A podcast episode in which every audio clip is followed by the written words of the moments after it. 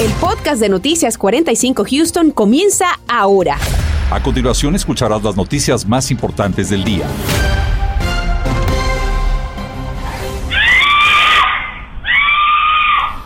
Son los gritos desesperados de una madre que está buscando auxilio, ayuda para su hija quien acaba de ser herida gravemente por arma de fuego cuando transitaba por una autopista de la ciudad de Houston. Y así, tal y como lo vemos, la violencia vuelve una vez más a tocar a los más inocentes, es decir, a nuestros niños. En esta ocasión se trata de un aparente caso de ira al volante en el cual una niña de tan solo nueve años de edad recibió un disparo en la cabeza. Iniciamos con José Alberto Irizarri y lo último de este lamentable caso. José Alberto. En efecto, es un caso lamentable que incluso se parece a otros casos que se desata la misma violencia. La policía indicó que la niña llegó en condición crítica al hospital a la vez que continúan buscando a los presuntos responsables, de los que se cree se trata de una pareja hispana. Desde la Southwest Freeway se desató la violencia que terminó en esta estación de gasolina en el 7204 de la calle Fondren. Los gritos de una madre desesperada no inquietaron a los que estaban echando gasolina, pero era el preludio de un trágico desenlace. Una niña de nueve años recibió un disparo en la cabeza en lo que parece ser un caso de ir al volante. Viajaban al norte paralelo a la Southwest Freeway en una camioneta taco negra cuando otra camioneta de Nali blanca los siguió por motivos aún bajo investigación. Desde esa camioneta salió el disparo que hirió a la niña. They were in a white truck, a Hispanic male, Hispanic female. Se cree que los ocupantes de la camioneta de Nali Blanca es una pareja hispana. El conductor, un hombre entre sus 20 a 30 años de edad, quienes están siendo buscados por la policía. Este caso nos recuerda el fatal desenlace en julio 6 de 2021, cuando David Castro perdió la vida en un incidente de ir al volante. Reviviste esos momentos, me imagino. Pues la primera cosa es que la niña ayer y mi hijo, los dos Um, los dos están uh, pegando en su cabeza. Este padre afirma que estos incidentes pueden evitarse primero con que los conductores dejen de llevar armas en sus autos y segundo que el sistema judicial sea más estricto con la concesión de fianzas.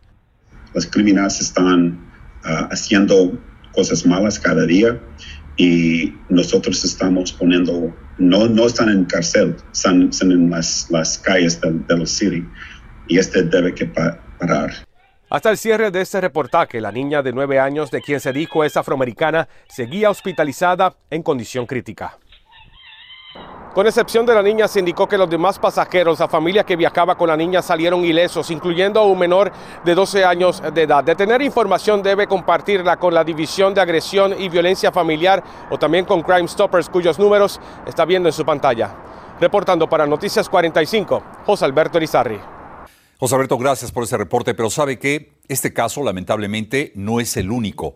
Ayer, nada menos que ayer, un estudiante de tan solo 13 años de edad recibió varios disparos de bala en hechos ocurridos en el suroeste de la ciudad de Houston. De inmediato el menor fue llevado al hospital en donde continúa siendo atendido, mientras que sus agresores han sido detenidos. Nuestra compañera Daisy Ríos ya se encuentra con nosotros con la actualización de este caso. Daisy, te escuchamos. ¿Qué tal Raúl? Muy buenas tardes. Te cuento que han transcurrido ya 24 horas desde este incidente que pudo costarle la vida precisamente a este estudiante aquí en este estacionamiento frente a la preparatoria Sharpstown. Este estudiante sigue en condición crítica. El estudiante que fue baleado no está identificado. Se sabe que tiene 13 años y hoy la policía de Houston, a través del jefe de policía Troy Finner, confirmó el arresto de dos sospechosos vinculados al tiroteo que dejó a este adolescente gravemente herido.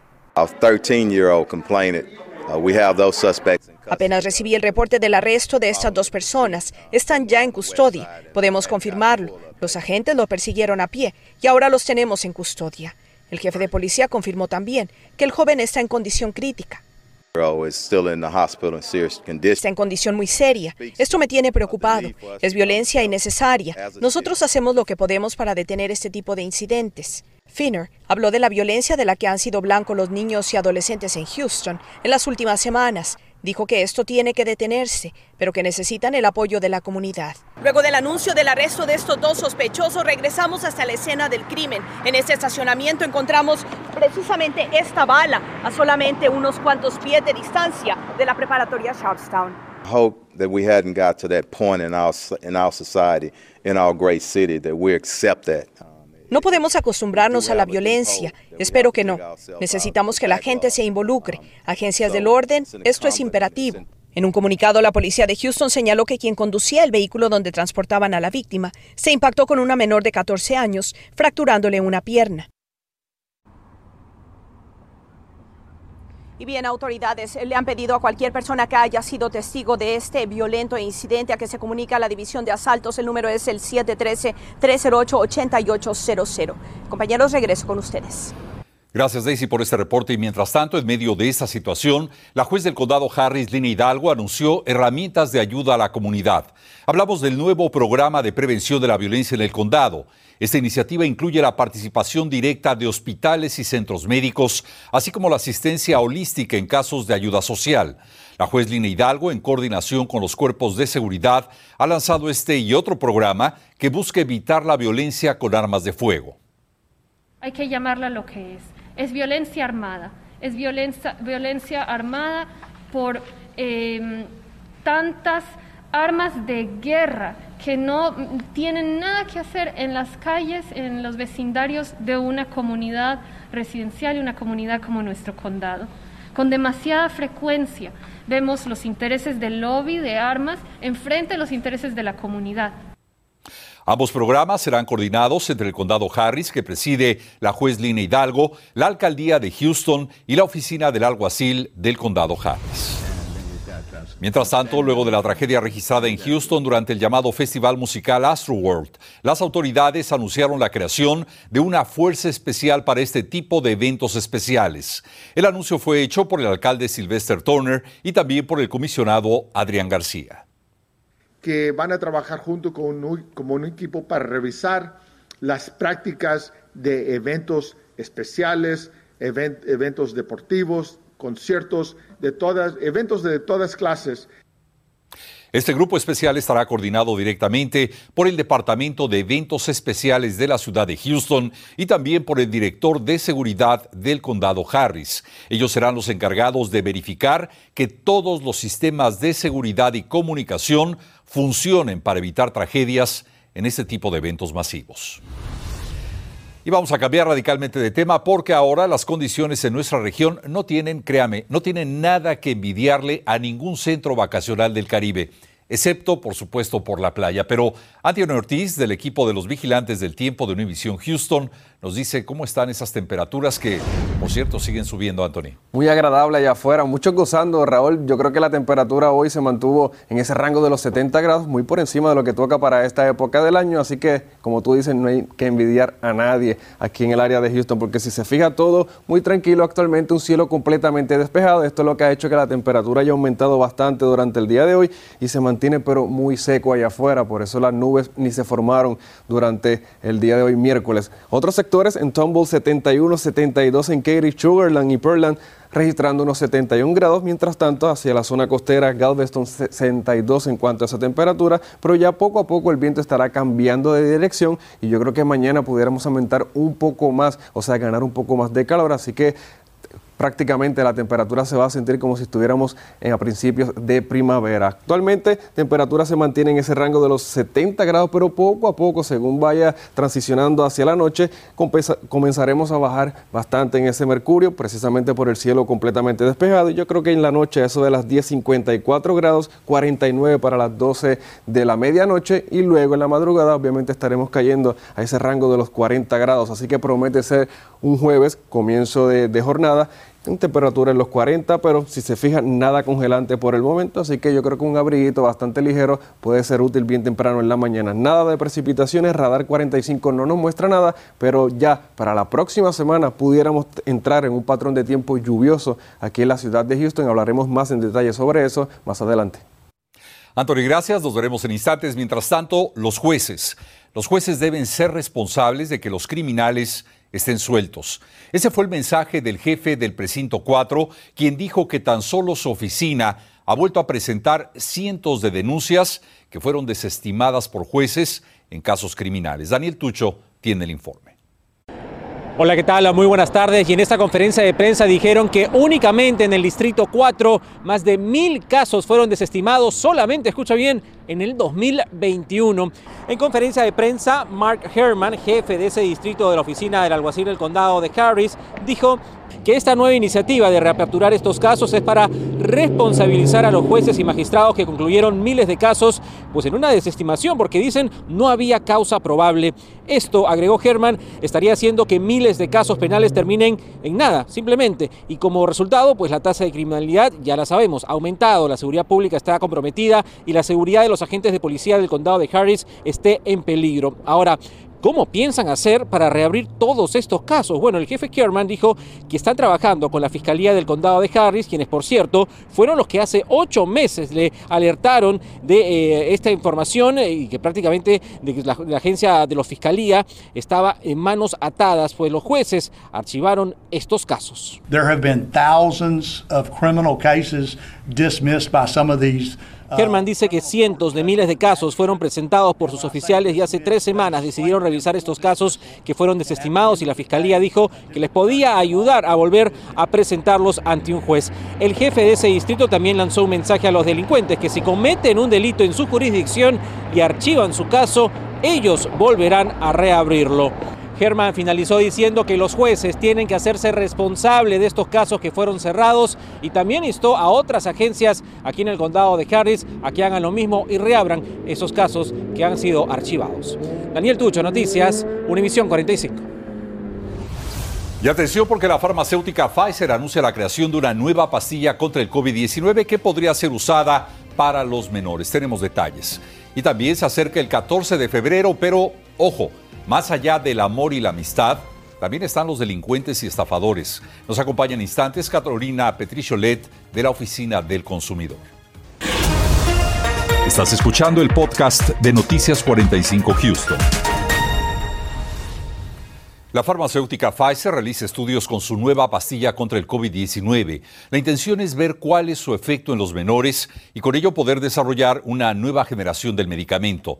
Así, la pastilla podría ser de vital ayuda en la contención de la pandemia, sobre todo en sectores de la población menor de 12 años de edad.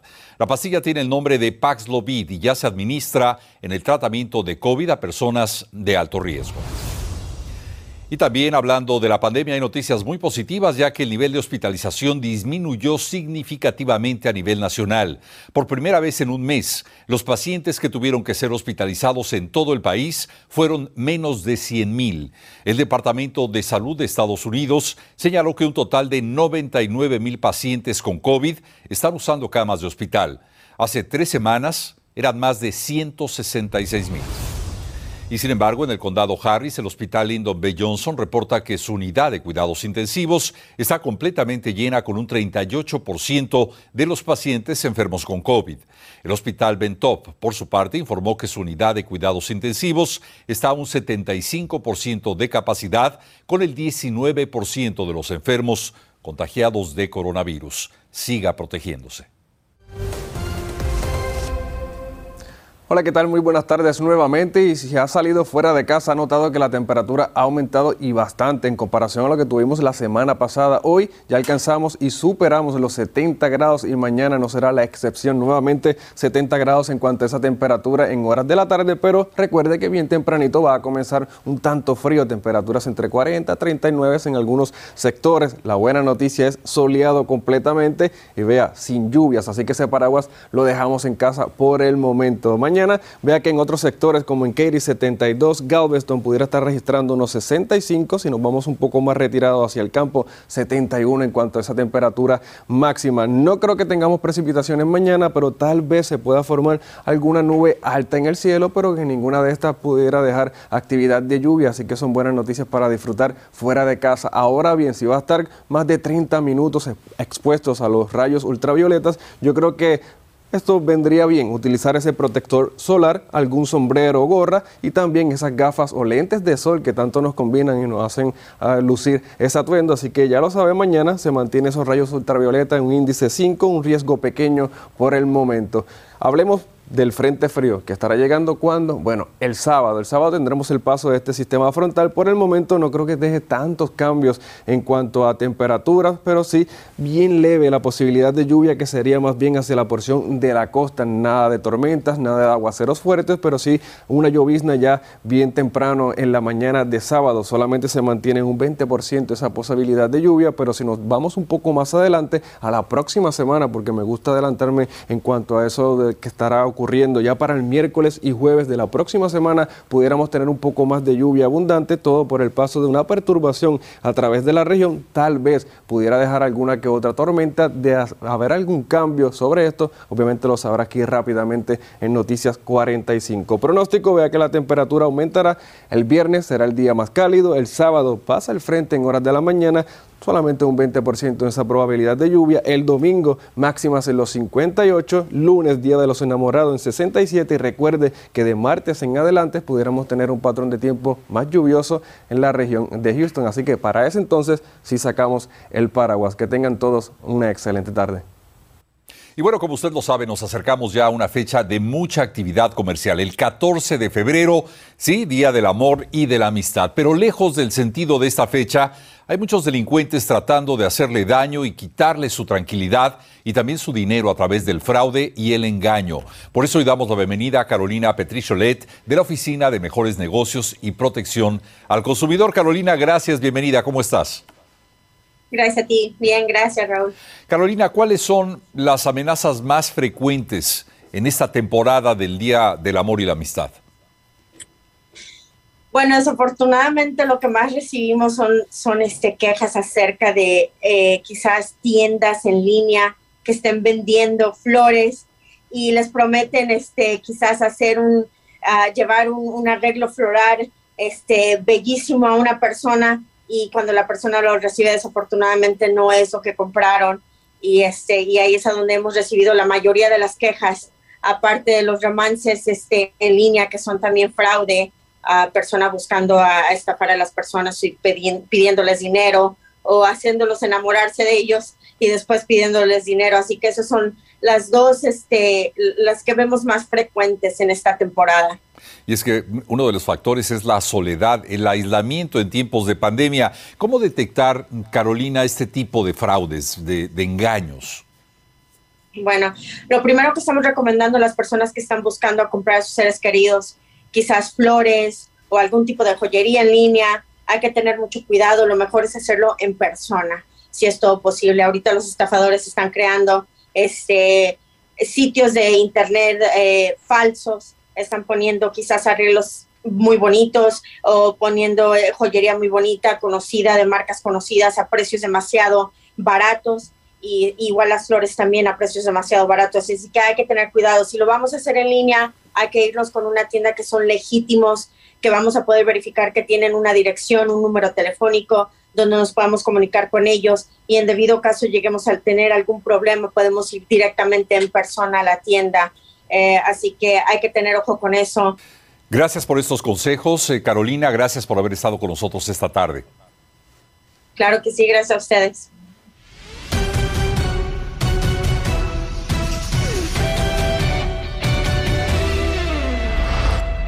Feliz tarde de miércoles, de saluda César Procel del programa Encanchados de TUDN 93.3 FM con el calendario deportivo.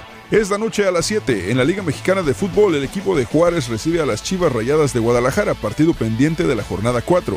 Y en la NBA este jueves, los Rockets regresan a casa en el Toyota Center a recibir a los Raptors de Toronto a las 7 de la noche. FEMA ahora cuenta con una versión actualizada de sus servicios de texto. A primera hora le diremos cómo puede obtener la lista de refugios más cercanos a su zona postal. Pero además, este jueves a primera hora Banco of hizo una generosa donación al Banco de Alimentos de Houston. ¿Por qué? ¿Y cuántas personas se verían beneficiadas? Entérate de 5 a 7 de la mañana.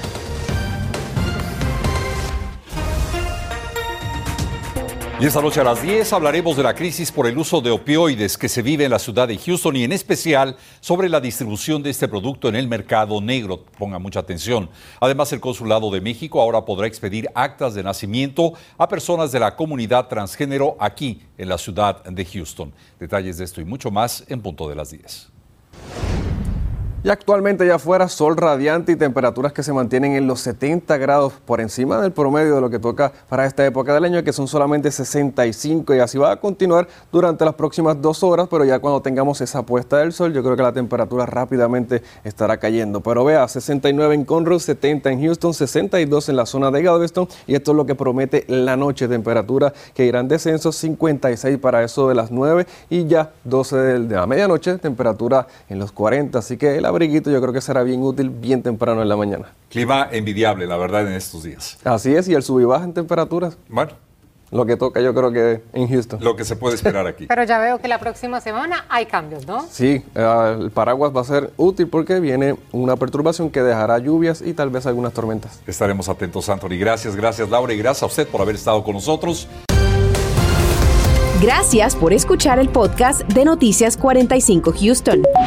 Puedes descubrir otros podcasts de Univision en la aplicación de Euforia o en univision.com diagonal podcast.